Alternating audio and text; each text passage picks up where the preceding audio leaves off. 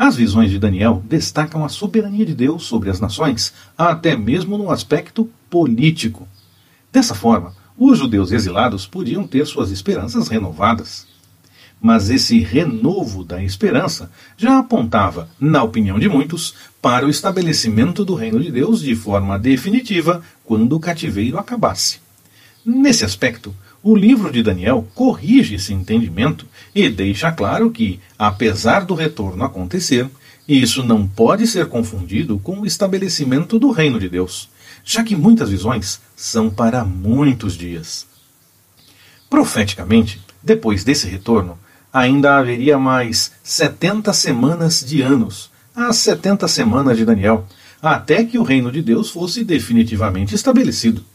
E o entendimento desse ponto é crucial para a devida informação a respeito das visões apocalípticas do livro de Daniel.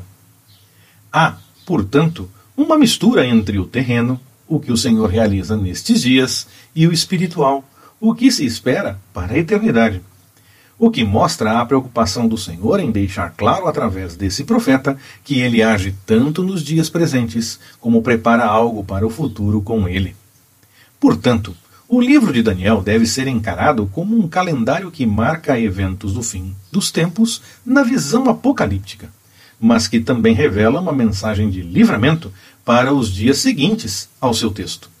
Logo, sua mensagem principal é que podemos ter certeza do cumprimento da promessa de Deus, o soberano que governa a história do mundo nos dias presentes e que nos chama a esperar pelo estabelecimento definitivo de seu reino.